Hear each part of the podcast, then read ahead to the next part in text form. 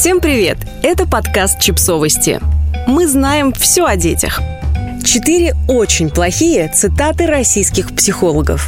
Если в поисковой строке Яндекса или Гугла набрать словосочетание «психолог объяснил», то можно узнать буквально обо всем. О послеродовой депрессии, о возрастных кризисах и так далее. И именно по этому поисковому запросу можно обнаружить самые странные комментарии психологов. Мы собрали тут некоторые выдающиеся перлы. Включайте погромче. Об абьюзивных отношениях.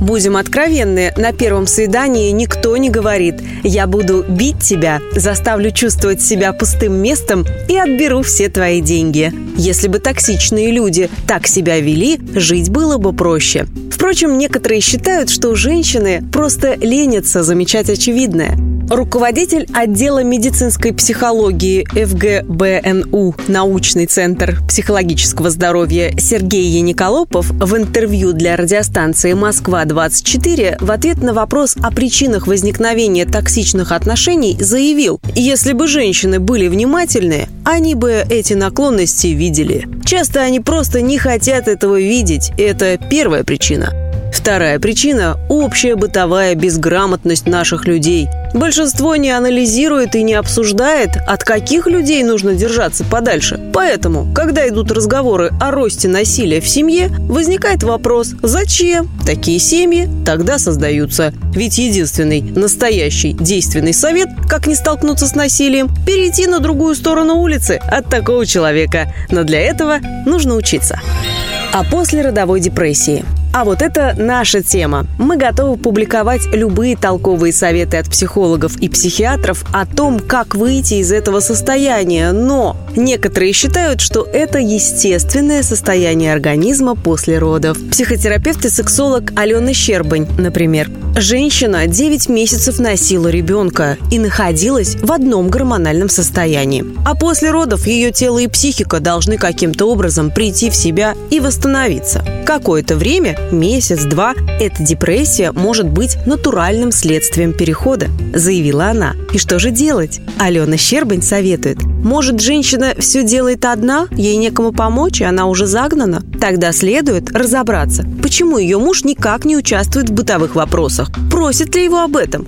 Или женщина изначально все взяла на себя? Стоит позаботиться о себе и привлекать супруга к помощи. Можно попросить его иногда выводить вас на прогулку, в кино или парк. Или иногда отпустить вас повидаться с подругами. Нужно немного времени уделить себе, и тогда депрессивные процессы пройдут намного быстрее. Доколе? Доколе, спрашиваем мы, будут существовать психологи, которые считают, что мужчина куда-то там должен отпускать женщину, что он должен ей помогать, а не быть равноправным родителем. О возрастных кризисах. Есть такая категория специалистов – самоуверенные. У них есть мнение по каждому вопросу. И что по этому поводу думают авторитетные научные источники, их не волнует. Например, вот калужский клинический психолог Михаил Обухов считает, что переходный возраст у подростков – это миф, а желание сделать себе тату и пирсинг – отклонение. Он-то таким не был.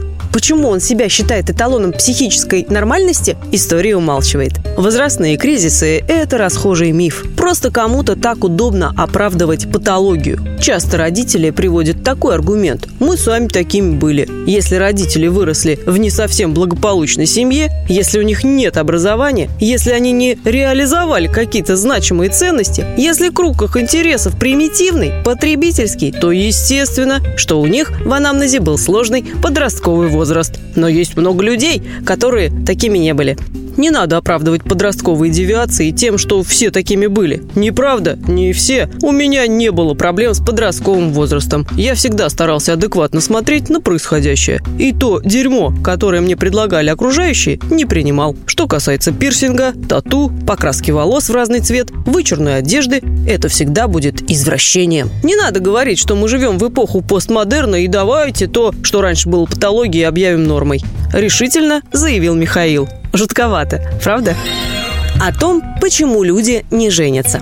Кандидат психологических наук Алена Волина считает, что не желать связывать себя браком – это эгоизм. Быть рядом с человеком только для того, что так вроде бы принято, уже никто не хочет. Эгоизм и чувство собственного комфорта берут свое. Все больше людей живут своей жизнью, и если им что-то не нравится, прямо говорят об этом. Люди думают о своих чувствах, а не о чужих считает Волина. Да ладно, серьезно что ли? Надо жить чужой жизнью и выходить замуж, потому что так принято?